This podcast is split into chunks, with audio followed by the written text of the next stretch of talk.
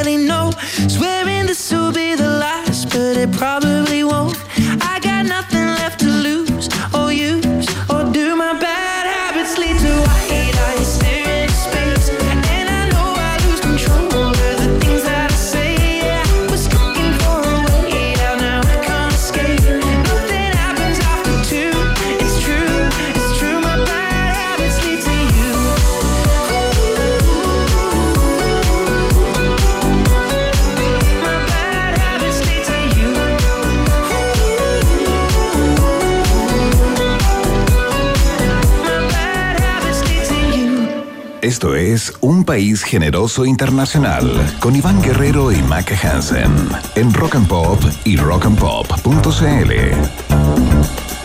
Seguimos haciendo este programa especial. Les recordamos que tenemos todos nuestros canales abiertos para la amplificación de información útil eh, que pueda ir en salvaguarda y en apoyo a las personas de Valparaíso. Nuestra cuenta de Twitter, arroba rock. Nuestra eh, cuenta de Instagram también está disponible. Por supuesto, nuestro canal de YouTube, por el cual transmitimos en vivo a esta hora de la tarde, el Rock and Pop FM.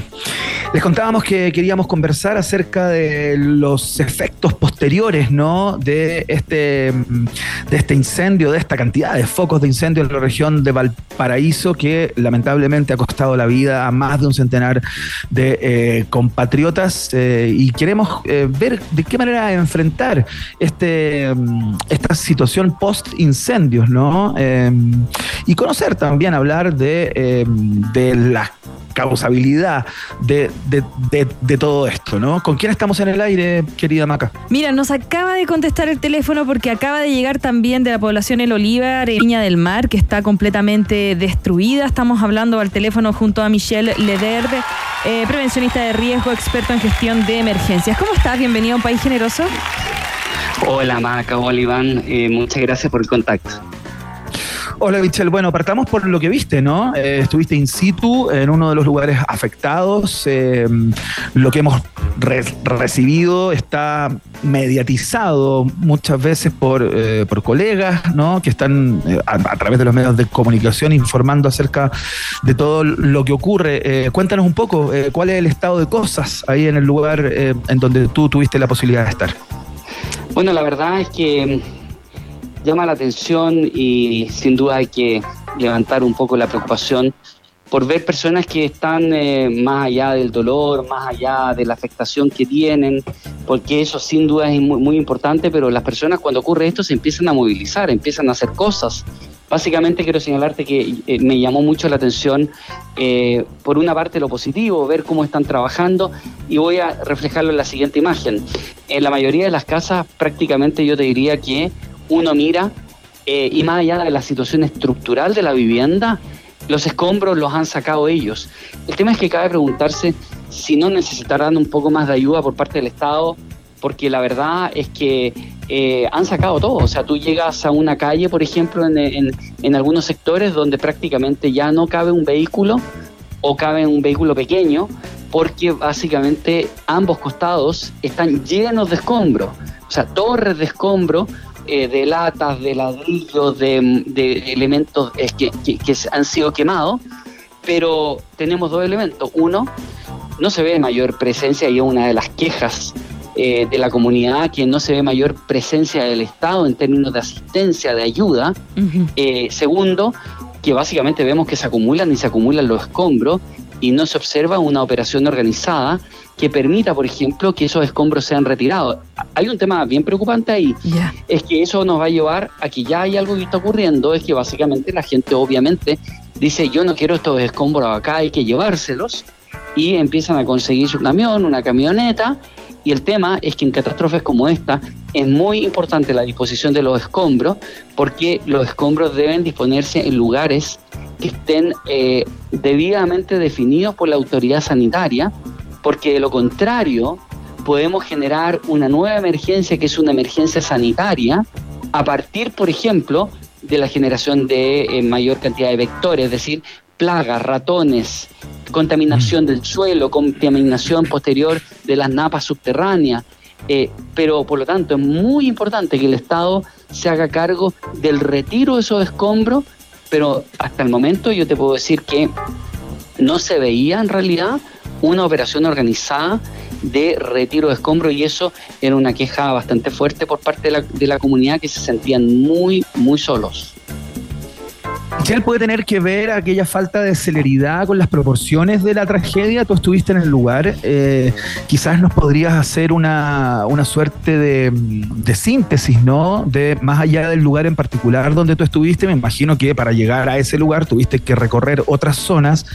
Eh, y sería interesante quizás conocer eh, in situ tu testimonio de, de, qué es lo que ves cuando vas a ese lugar, ¿no? Más allá de las imágenes que recibimos por televisión que bueno, que muchos de ellos, muchos canales siguen pasando las imágenes en un loop de los incendios, cuando los incendios entiendo que ya eh, los focos principales o más preocupantes o complicados ya están extintos, ¿no? Entonces, eh, ¿cuál es la situación a este momento, en el lugar en donde tú estuviste, y si la proporción de la tragedia seguramente, eh, digamos, hace imposible que el Estado esté en cada uno de los lugares afectados. Sí, la verdad es que yo te diría que para mí es inexplicable, creo que solamente responde a nuestro modelo de gestión que es centralizado, que básicamente es lento, es burocrático, tiene estas estructuras de comité donde básicamente se junta un grupo de diferentes instituciones y autoridades y por lo tanto eh, todo eso lleva a una lentitud impresionante en toma de decisiones absolutamente básicas que ni siquiera requerirían de un comité para tomarlas. Voy a incluso a poner ejemplos muy específicos. Repartir mascarillas, guantes de construcción, protección ocular, eh, kit de primeros auxilios. A mí me tocó hoy día en la mañana ver cómo una persona se cayó arriba de los escombros y, andábamos con, con, un kit de, de primero auxilio y atenderla in situ y también decirle, bueno, usted tiene que ir a vacunarse contra el tétano, las personas no sabían dónde ir a vacunarse contra el tétano. Estamos hablando de información y de cosas muy básicas. Eh, y eso, la verdad, es que la única justificación para eso es que es eh, tener ahora nuevamente evidencia de que nuestro Estado eh, es sumamente burocrático en la gestión de situaciones como esta, porque nunca nos olvidemos, nosotros tenemos en la memoria y se ha hecho referencia al terremoto del 27F, ¿cierto? Pero aquí estamos hablando de una emergencia muy grande, la más catastrófica en términos de incendios forestales, en términos de costo en vidas, de que hay registro en la historia de Chile. Este es por lejos la, temporada de incendios forestales más catastrófica, mm. pero está acotada en el espacio eh, en una superficie inferior a una región completa. Y básicamente el resto del país sigue ahí. Y por lo tanto, debo decirte que no deberíamos tener problemas para coger el territorio y hacer una operación agresiva, incluso en elementos tan básicos como te digo, por ejemplo, el retiro de escombros. Mm. Eh, estoy hablando de cosas muy o más aún, debo decirte que yo hoy día estuve con personas y le pregunté porque andaban con mascarilla y le pregunté, ¿esa mascarilla se la entregaron? No, se las habían conseguido ellos o las tenían por razón de la pandemia. Claro. Mm. Michel Delerp, estamos conversando con el prevencionista de riesgo experto en gestión de emergencia, Michel Delerp, que viene llegando justamente de la zona siniestrada. Eh, Michel, a ver, eh, algunas recomendaciones para la post-tragedia, ¿no? Para los post-incendios. Tú mismo dabas cuenta de cómo eh, la infraestructura queda tremendamente frágil luego de esta, esta catástrofe y sin lugar a dudas eso es caldo de cultivo para accidentes, más si las personas de mutuo propio están eh, operando, digamos, al interior de sus viviendas, muchas de ellas en situación bastante vulnerable, ¿no? Entonces, eh, ¿qué, recomendaciones se pueden entregar para eh, evitar, digamos, accidentes sobre la catástrofe, ¿no? Yo creo que sí, hay una preocupación muy grande de ello. De hecho, están haciendo turnos, por ejemplo, para vigilar el entorno y no tiene que ver con lo que más se ha viralizado, que tiene que ver con el tema de si alguien anda aprendiendo o no, sino que básicamente también es por los robos. Entonces, que eh, yo te diría que está siendo aparentemente lo más cotidiano en el territorio, más, más, masivo. ¿Eso no es acaso eh, preocupación y responsabilidad del Estado? ¿Tenemos que generar comités de autodefensa? Eh, eso es en lo macro, de nuevo estamos diciendo y voy a ir a lo macro. A ver, aquí hay que tomar decisiones. Tiramos toda la carne a la parrilla en lo institucional en términos de normativa a través del estado de excepción y también del estado de zona de catástrofe, pero básicamente uno no observa una acción agresiva de acopamiento del territorio y yo creo que eso es clave fundamental, porque te genera logística en el territorio, atención de víctimas, pero también te genera tranquilidad. Yo entré a una casa hoy día donde uno de los miembros de esa casa eran las 3 de la tarde y estaba durmiendo destruido, agotado, porque era una de las personas que se dedicaba en la noche a estar toda la noche despierto para evitar que hubiesen personas que robaran cosas. Entonces, ahí hay un tema, en lo macro, en la política pública, o sea, perdón, en la gestión pública. En segundo lugar, vamos a lo micro, que puede ser desde ayuda a las personas hasta, digamos, lo primero, ayuda logística por parte del de, eh, Estado. Eh, kit, podríamos llamarlo como un kit de seguridad personal, lentes de seguridad, guantes, también lo que tiene que ver eh, algún elemento de primero auxilio, mm. agua. No te estoy hablando nada del otro mundo, no estamos hablando ni siquiera de algo que sea de cómo reconstruimos la casa o cómo construimos una casa donde no quedó nada. Estamos hablando de que peticiones básicas, agua, Petición básica, baños. Eh, te voy a dar un ejemplo concreto. Parte del incendio lo que generó fue que se reventaran las matrices y más aún, si nos vamos al interior de las casas, reventaron básicamente los medidores por el tema de la temperatura. Entonces tú tienes mucha agua y por lo tanto no tienes, entre comillas, algo tan básico como que en muchos lugares no están, no hay baños. Bueno, estamos hablando entonces de instalar baños y servicios higiénicos. Estamos hablando de condiciones básicas de logística para la subsistencia y obviamente también lo que es la distribución de algunos elementos como eh, eh, alimentos. Pero yo te diría que, que si, si, uno pudiera decir hoy día en qué puedo colaborar, mira, algo muy básico, guantes de construcción, los de cabritilla, mascarillas, mucho polvo, hay mucho eh, humo, material particulado. Y ojo que cuando la gente está trabajando con una pala, está moviendo ceniza, eso se levanta y se empieza a respirar. Y por lo tanto es altamente dañino para la salud. Estamos hablando de mascarilla, o sea, no es un esfuerzo logístico tan importante ni tampoco un esfuerzo económico tan importante para el Estado. Por lo tanto, seguridad personal para lo cotidiano es clave hoy día y la seguridad implica también servicio higiénico, eh, eh, también eh, tiene que ver con agua para poder asearse, elementos básicos, baños. Creo que son medidas que si tú me preguntas, deberían estar prácticamente desde el primer día eh, en que, en que se, se controla esta relativamente en, en, en, materia del terreno. Y lo otro, el copamiento del territorio, porque creo que no podemos pedirle a la gente que esté organizada para protegerse de algo como es, por ejemplo, que les roben lo poco y nada que quedó. Claro.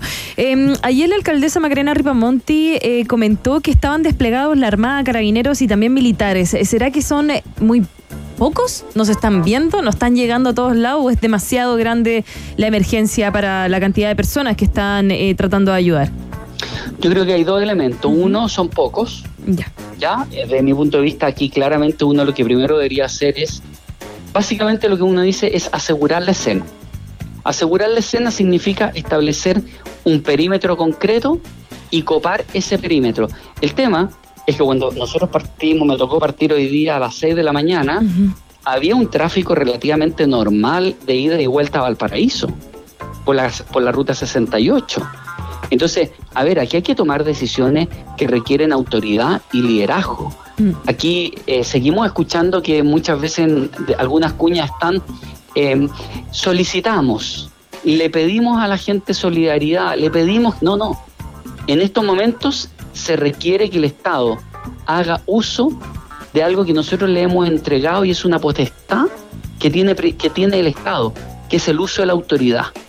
Y eso significaría entonces restringir derechamente, cerrar básicamente que solamente al interior de estas zonas circulen las víctimas circule la ayuda organizada y que esa organización fuera fuera de esa, fuera al exterior de ese lugar y además copar con eh, eh, policía, con eh, servicios de salud, pero tenemos que reconocer aquí que las capacidades locales, por ejemplo, lo que es a nivel de los alcaldes, ya están superados, por lo tanto requieren personal de salud, requieren dispositivos móviles de salud, pero bueno, tenemos el resto del país que no ha sido afectado por esto. Claro. Uy, y ayer, eh, no, no ayer, fue el mismo viernes donde un em, vehículo de, bomberos tuvo que atravesar una barrera en Quilpué para llegar a la emergencia porque le estaban cobrando peaje, Iván.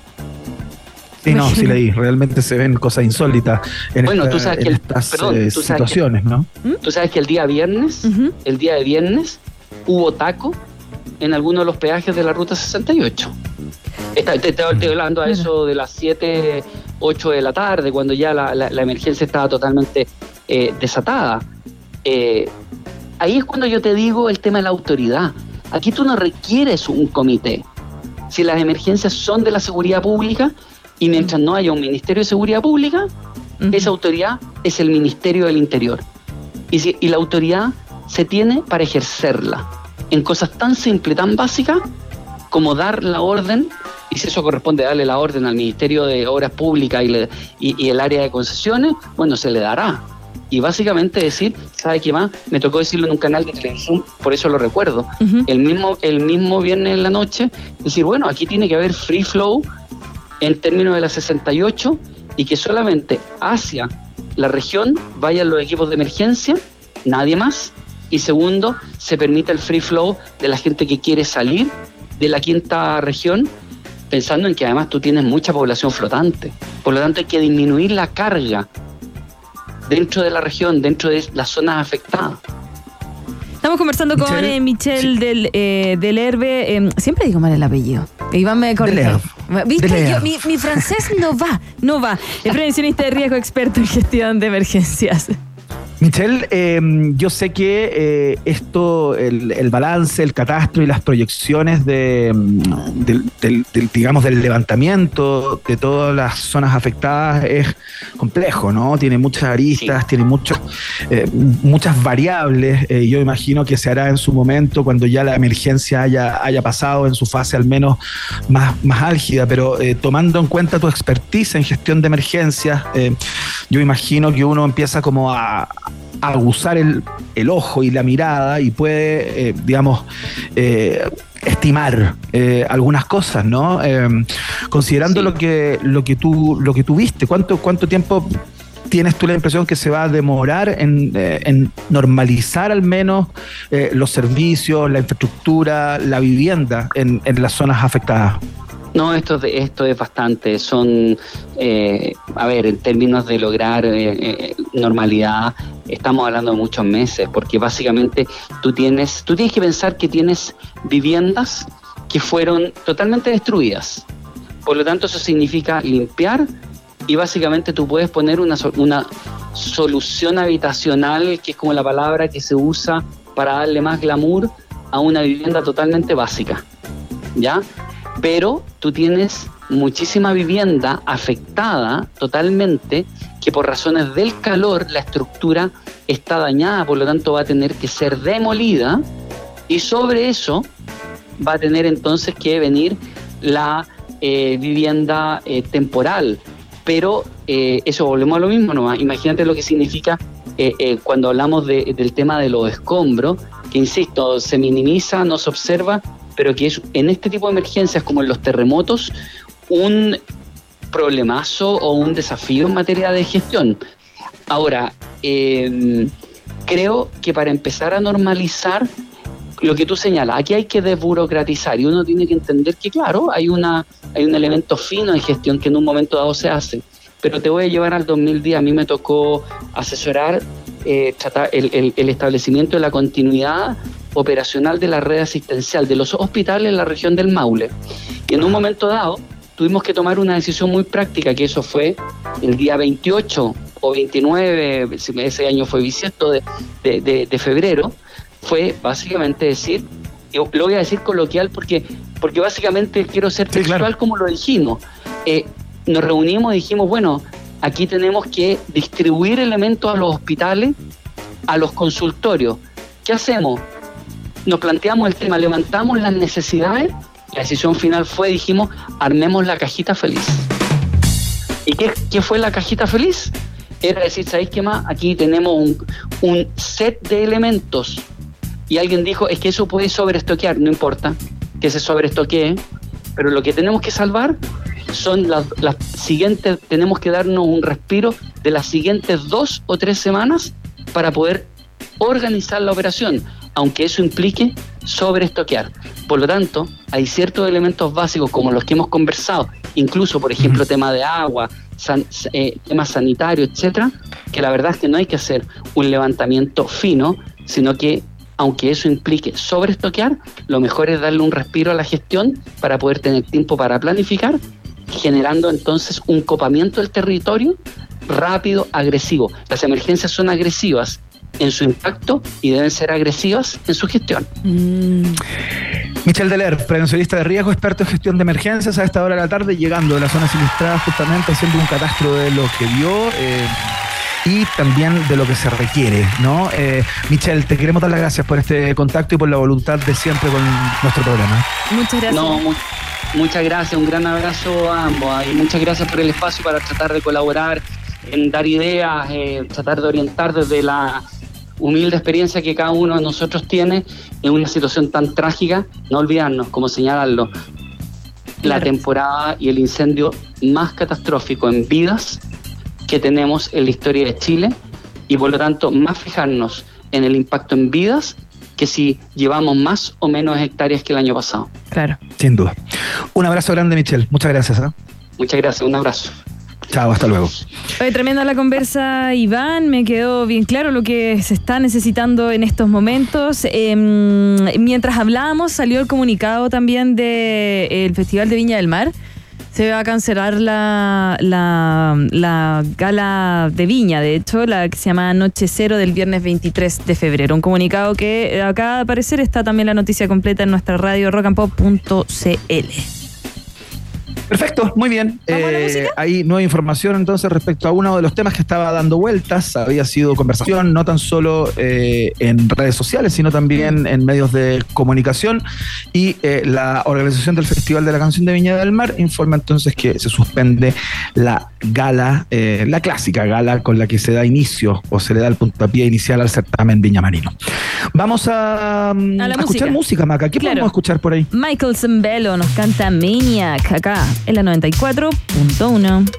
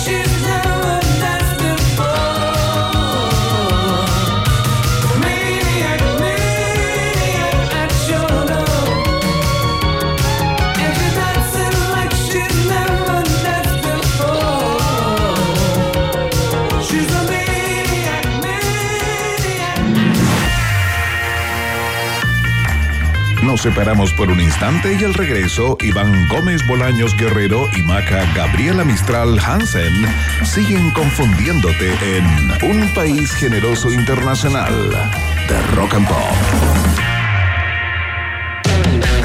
Temperatura rock. Temperatura pop. Temperatura rock and pop en Viña del Mar 22 grados.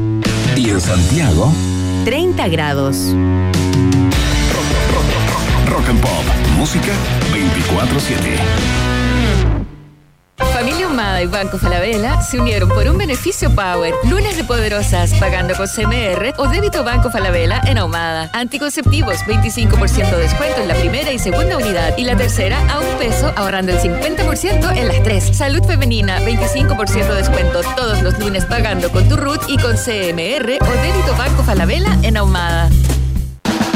Ya no hay forma de frenar la revuelta de los tres. Cuarta fecha el 1 de mayo con cancha de pie Movistar Arena. Últimas entradas para el tercer concierto del 30 de abril.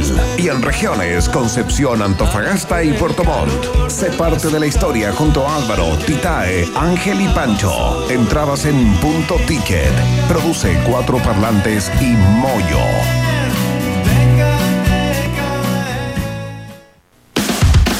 En la app Rock and Pop Radio encuentras la música, los programas, los concursos y todos los contenidos generosos de Rock and Pop. Desde un solo lugar, escucha la radio en vivo y los capítulos de Un país generoso internacional con Iván Guerrero y Maca Hansen. Los porqué de la música, el podcast sobre sonidos, emociones y ciencia con el divulgador científico Gabriel León. Y el oficial, Inside, de raras tocatas pencas, con la historia particular de las canciones que nacieron en el estudio de la 94.1.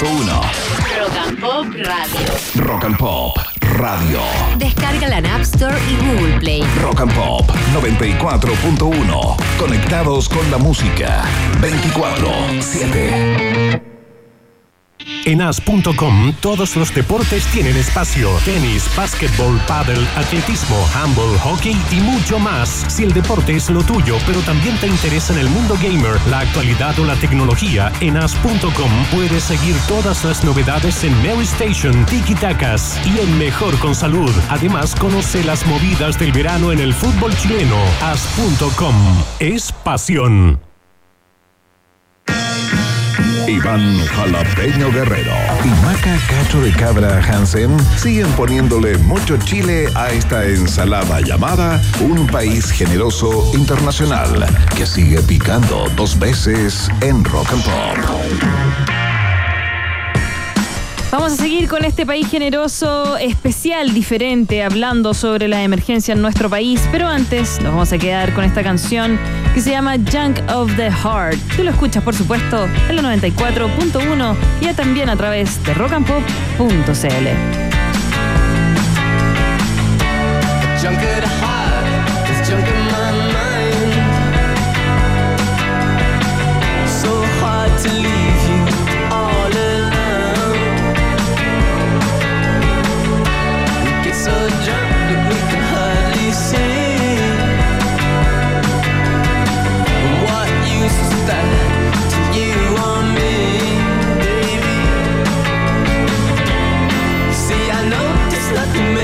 shine.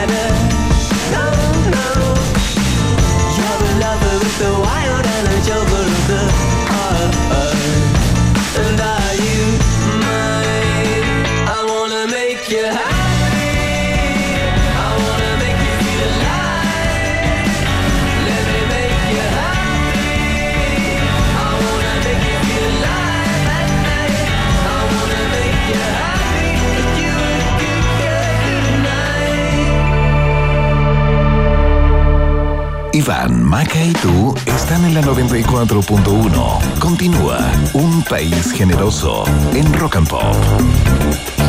Bien, seguimos haciendo este programa especial de un país generoso a través de todas las plataformas de Rock and Pop. Eh, les repetimos eh, que tenemos nuestros canales abiertos, nuestra cuenta eh, de Twitter, nuestra, nuestra cuenta de Instagram, por supuesto nuestro canal de YouTube por el cual transmitimos en vivo Rock and Pop FM también para entregar información de utilidad, para ir en apoyo de eh, los chilenos y chilenas que están siendo víctimas de la emergencia en la región de Valparaíso y quienes han hecho un trabajo como siempre loable, destacable, heroico, muchas veces son nuestros bomberos, ¿no?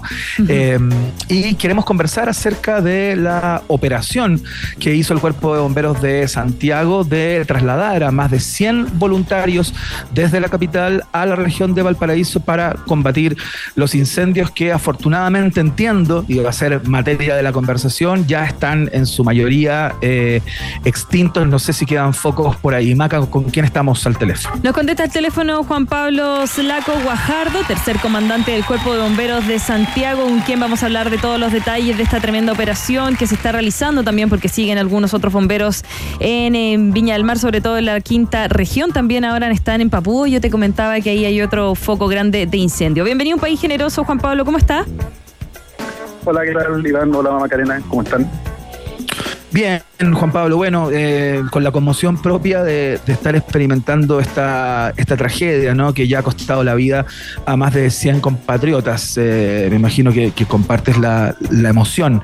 Eh, Juan Pablo, a ver, partamos por, el trabajo que ustedes hicieron como Cuerpo de Bomberos de Santiago. ¿Cómo se dio ese traslado de más de 100 voluntarios a combatir los incendios en la región de Valparaíso? Y- y qué es lo que pudieron ver ahí en el lugar, ¿no? ¿Cuáles fueron los momentos más álgidos, más complejos de esta operación? Claro, bueno, eh, primero que nada, bueno, mencionar que fue un total de 150 bomberos de Santiago específicamente y mandamos 28 carros bomba. Esto sumado a un contingente de la región metropolitana que claramente fue aún mayor a lo que les estoy comentando. Estamos hablando de casi 700 bomberos, eh, más de 100 vehículos en total, eh, con lo cual significó un, un movimiento bastante grande, podríamos decir que histórico eh, en lo que, digamos, en el último tiempo. Y eso obviamente nos puso a prueba, nos puso a prueba como, como institución. Eh, afortunadamente hemos ganado experiencia ya con, con los incendios de los años anteriores, eso nos ha permitido tener una, una mayor organización, una mejor preparación de los recursos. Y esto partió el día viernes con un primer contingente especial especializado en incendio forestal, con vehículos y personal especializado. Después salió un segundo contingente y el tercero, que ya fue más grande, ya fue eh, prácticamente el 40% de nuestro eh, nuestro parque de, de, de carros bomba eh, y se trasladaron en caravana eh, donde estuvieron casi 24 horas trabajando eh, precisamente la noche del sábado. Juan Pablo, ¿tuvieron alguna dificultad en la traslado de la ruta 68, por ejemplo, como conocimos el caso de, de este carro de bomberos que tuvo que pasar por eh, Quilpué rompiendo la barrera? ¿Ustedes no tuvieron ningún problema o sí es un tema recurrente? ¿Te gustaría conversar de eso? Eh, no, no, no tuvimos ese problema. Qué bueno. Eh, y, y entendemos que fue algo aislado, no, no es algo generalizado. Eh, nosotros usamos, co- co- eh, normalmente usamos la- los, los peajes manuales para, para movilizarnos y, y- y no es algo que, que suceda. Eh, entiendo yo que algo aislado, eh, por supuesto no debe suceder nunca esto, pero pero no en ningún caso algo generalizado y no nos ha pasado. Ya, qué bueno. Eh, dentro de otras cosas, disculpa Iván, mira, eh, conocimos que se está criticando mucho la conducta de ciertas personas que van al incendio a sacarse fotos, a hacer como este estilo de turismo, no lo sé cómo decir. Eh, lo vieron en este caso, eh, bueno, ¿qué podemos decirle a las personas? Cuando hay un foco de incendio, obviamente uno dice no acercarse, pero al parecer está haciendo un poco lo contrario. Eh, bueno, eh, claramente eso eh, atenta contra la seguridad de, esas personas, primero. Segundo, hay un tema, podríamos decirlo, ético, en el sentido que estamos, estamos sacando algo que tiene que ver con el sufrimiento de las personas. Eh, eso entonces no, no, no debería ser, pero bueno, lamentablemente algo que sucede hoy en día lo vimos mucho en el estallido social, Mm. eh, gente que simplemente iba a, hacer registro y, y eso obviamente expone a las mismas personas y eso al final es el problema. Juan Pablo, eh, las personas a cargo de la emergencia, funcionarios de las Fuerzas Armadas, han eh, declarado a través de los medios de comunicación, eh, de hecho el jefe del Estado Mayor, si no me equivoco, que es la persona que está justamente a cargo de, de- de coordinar a todos los entes que están vinculados con esta, con esta emergencia, declaraba que eh, él tiene el convencimiento, que ha llegado al convencimiento de que acá hay una acción coordinada, orquestada y que los incendios en su mayoría eh, han sido intencionados, ¿no? Yo sé que Bomberos eh, tiene al interior de su dotación eh, departamentos especializados en, digamos, identificar la génesis, orígenes de los incendios, ¿no? Ustedes ya llevan han estado por 24 horas, un poco más, seguramente algunos siguen allá trabajando en el lugar, ¿no? ¿Qué nos podrías contar respecto de aquello y qué, eh, eh, qué conclusiones eh, tienen ustedes, aunque sean preliminares, digamos, en este sentido?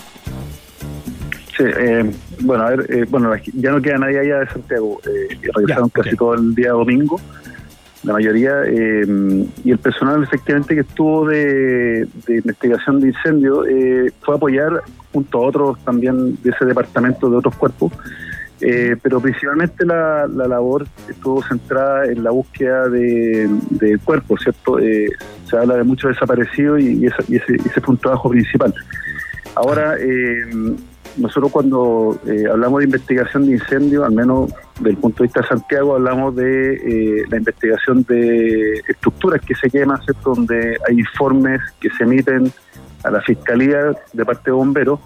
Y en esta emergencia en particular estamos hablando de algo, eh, primero por el tamaño, eh, la extensión que se quemó, Segundo, eh, esto ya pasa un poco también, no solo a, bomberos, sino que también eh, involucra a las policías, ¿cierto?, en, recolectar cierto- cierta información. Finalmente, la última palabra la va a tener el Cuerpo Bombero de Viña del Mar, que es el Cuerpo Bombero al que pertenece la jurisdicción donde fue esta emergencia. Y ellos eh, probablemente emitirán un informe eh, en base a toda la información que han recolectado y que nosotros también le hemos podido eh, cooperar ya pero efectivamente va- más allá de lo que uno ve en los medios que, que, eh, aparentemente hubo hubo eh, ¿cómo se llama? intencionalidad de, de, de terceros en, en los incendios forestales la estadística habla de un 99,7% que son provocados por el ser humano. O sea es, es casi un hecho que hay personas involucradas pero eh, obviamente eso tiene que ver, la intencionalidad tiene que estar, eh, ¿cómo se llama?, vista por, eh, en conjunto con las policías para ver, determinar, digamos, las pruebas que existen como para poder dar Ujú. ese, ese juicio. Pero pero siempre, siempre en los incendios forestales eh, la, la intervención humana está. ¿ya?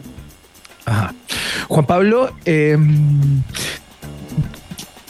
¿cuáles son las particularidades que tuvo este incendio y los distintos focos que se dieron en la, en la región, eh, considerando eh, el potencial destructivo o, digamos, el carácter, ya, ya no es un potencial, el carácter destructivo que tuvo, ¿no? ¿Qué características lo hacían eh, particularmente complejo respecto de otros incendios que tal vez se pueden atacar de manera más rápida y este se demoró un poco en ser controlado y eh, eh, digamos la cantidad de, de personas damnificadas, viviendas destruidas, daño a la infraestructura que, eh, que pudimos ver, ¿no?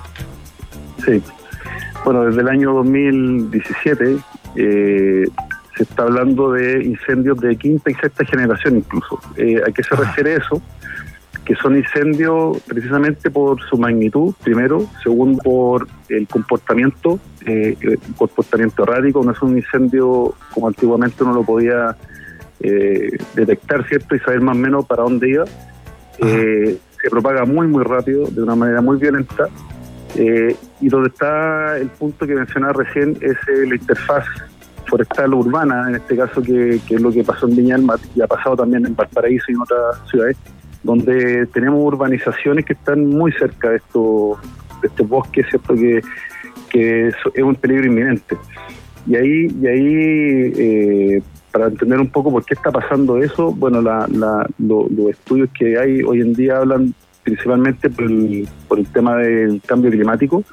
Eh, las condiciones atmosféricas eh, propician mucho este tipo de incendios. Entonces, en el caso nuestro, eh, tenemos, eh, en esta zona centro-sur, sobre todo, que tenemos eh, una gran cantidad de bosques, hay un tema con la crisis hídrica que hace que esto, esto estén más secos y principalmente las altas temperaturas combinado con la situación atmosférica, ¿cierto? de humedad y de viento. Esa combinación hoy en día se está transformando en que tengamos verdaderas tormentas de fuego y eso, y eso está sucediendo en otras partes del mundo también. El punto acá es cómo, cómo vamos planificando cierto el tema porque son precisamente las viviendas que son las que están cerca de estos lugares son las que se pueden eh, eh, afectar como pasó el fin de semana. Entonces eh, es, una, es un tema que está, digamos, en muchas partes del mundo y, eso es, digamos, la, razón por la cual uno ve esto- estos comportamientos del fuego que son muy muy violentos y- y- y se van retroalimentando, ¿cierto? Eh, lo que pasó el fin de semana, donde eh, por lo que uno puede ver en las declaraciones de, de algunos testigos, ¿cierto? Eh, el comportamiento, la forma en que se quemaron las casas, eh, no quedó absolutamente nada. Entonces, eso habla de la violencia la intensidad que tenía el fuego. Estamos conversando con Juan Pablo Slaco, tercer comandante del Cuerpo de Bomberos de Santiago, a propósito del operativo a través del cual eh, muchos voluntarios y carros bomba eh, fueron trasladados desde Santiago hasta la quinta región, ¿no? Eh, Juan Pablo, cuando uno observa, digamos, y, se habla de estas personas desaparecidas, de, de las personas que lamentablemente perdieron la vida, muchas veces, no sé si es esto el caso, pero muchas veces esos siniestros y esas lamentables bajas se producen por el- la conducta temeraria, muchas Mm. veces de personas que le- legítimamente intentando eh, salvar eh, su predio de las llamas o su vivienda de las llamas, eh, digamos, cometen algunos, digamos, conductas de, de riesgo, digamos, para la cual no están preparados ni entrenados ni nada de eso, como lo están ustedes, ¿no? ¿Cómo, cómo es la relación de los bomberos cuando están, en, en, digamos, en, en- enfrentando una emergencia con la ciudadanía? ¿Cómo, cómo se da esa conversación? ¿Hay interacción? Eh, ¿Hay colaboración? ¿O ustedes eh, tienden a eh, aislar a las personas eh, de los lugares más riesgosos? ¿Cómo se da eso? Porque esto se da en un, en un entorno siempre de mucha confusión, ¿no? Sí. Eh, entonces, ¿cómo, cómo eh, eh, digamos, canalizan ustedes esos procedimientos? Nosotros normalmente nos apoyamos mucho en carabineros. Eh, cuando vamos a incendio, por ejemplo, en zonas, digamos, donde se queman varias casas y, y nos enfrentamos mucho a esa situación, incluso de violencia, donde la gente, si uno, uno trata de, de alejarlo, se ponen violentos y hay que entender ese comportamiento también de la gente porque no quiere que se queme su casa y están, digamos, y, y ellos consideran que están ayudando y muchas veces entorpecen más que ayudar, pero es complicado, es complicado y finalmente nosotros tratamos de, de delegar eso a, lo- a carabineros cuando se hace presente para que ellos nos ayuden a hacer esta, estos perímetros, ¿cierto?, de poder, para poder trabajar. Y imagínate en esta, eh, esta emergencia como la del fin de semana, donde claramente ahí nos, nos podemos contar quizás con ese apoyo de carabineros y hay que convivir con eso, lamentablemente, eh, porque no, tampoco podemos estar enfocados en, en, en controlar la emergencia y también eh, sacar a la gente. Entonces ahí hay un tema que es complejo, que nos cuesta, pero, pero no podemos hacer mucho más que pedir ayuda a carabineros. Claro. Eh, Juan Pablo Slaco, tercer comandante del Cuerpo de Bomberos de Santiago, te queremos dar las gracias por este, por este contacto. Nos imaginamos que están con mucho trabajo y, y- y- y claro, se agradece la voluntad y la, y la gentileza y por supuesto eh, como programa y como radio les agradecemos por cierto de todo el trabajo que hacen no tan solo para esta emergencia en particular, sino eh, para todas las que tenemos particularmente en esta época del año. Así que te mandamos un abrazo muy grande. y Muchas gracias. Oye, y pasemos el dato de que está abierta ya la cuenta eh, de Bomberos 132. De hecho, si tú tienes la aplicación del Banco Estado, está inmediatamente ahí como un botón de donación activo para que vayan a ayudar a bomberos de nuestro país. Muchas gracias por el contacto. Muchas gracias, que estén bien. Chao, chao. Chao, hasta luego. Bien, Tremendo. eh, Iván, ¿vamos a la música? Vamos, vamos a la música, Maca, por Sí. favor. ¿Qué tenemos por ahí, compañera? Tenemos a David Bowie. Esto se llama a esta Hasta ahora, 10 minutitos para las 8 de la tarde y tenemos un programa especial. Recuerda que a través de rocampo.cl tenemos todos los datos de los centros de acopio, ayuda, todo lo que puedes hacer para esta emergencia nacional. Strung out on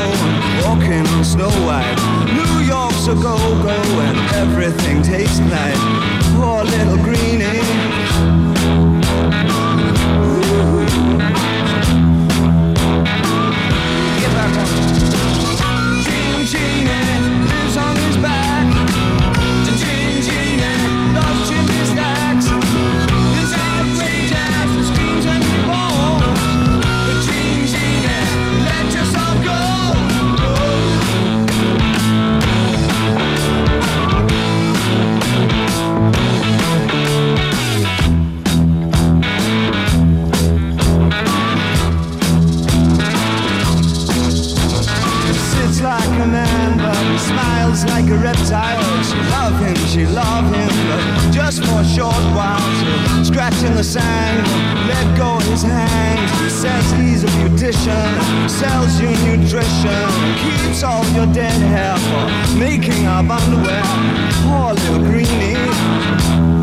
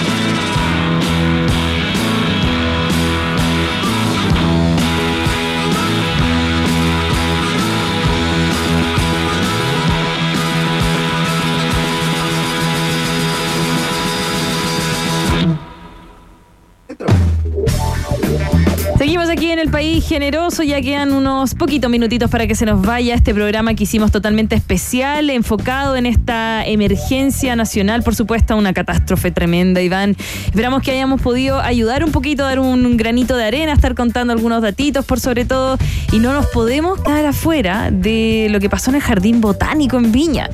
Mira, murieron, murieron 1.300 especies de plantas, incluido un árbol ex- extinto en Rapa Nui.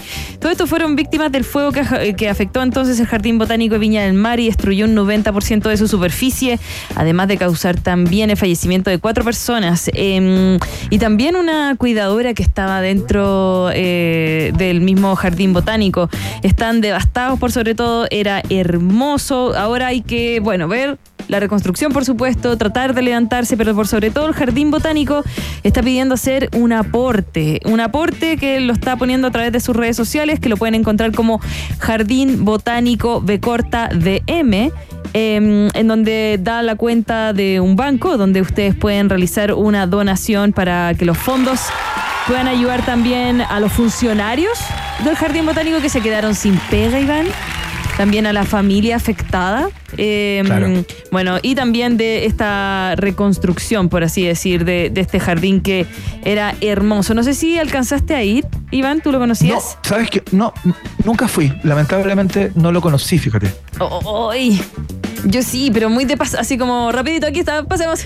ya, apu- apura, apura, apura, que se está enfriando el huevo duro, pero puta, ay, estas cosas que pasan. Bueno, em, todas estas cosas las estamos comentando a través también de nuestras redes sociales, arroba rock and pop, donde nos pueden seguir en Instagram, en Twitter, en Facebook, por supuesto, en nuestro em, Instagram. TikTok también tenemos, ¿cierto? Sí. Ahí están todos los datitos, todos. Excelente, muy bien. Eh, estamos llegando al final de esta edición, este programa especial en donde te hemos estado acompañando con información, con entrevistados, con datos útiles eh, para poder colaborar eh, y participar activamente en, el, eh, en los cuidados de nuestros compatriotas que están sufriendo en la región de Valparaíso. Es importante mencionar antes de terminar que toda la ayuda está siendo canalizada a través de las municipalidades. Si no tienes acceso a información o no sabes de qué manera puedes ayudar, eh, te acercas a tu municipalidad eh, y ellos te van a explicar de qué manera eh, y cómo están canalizando de alguna manera la acción de la sociedad civil eh, para ir en apoyo de la gente de Valparaíso.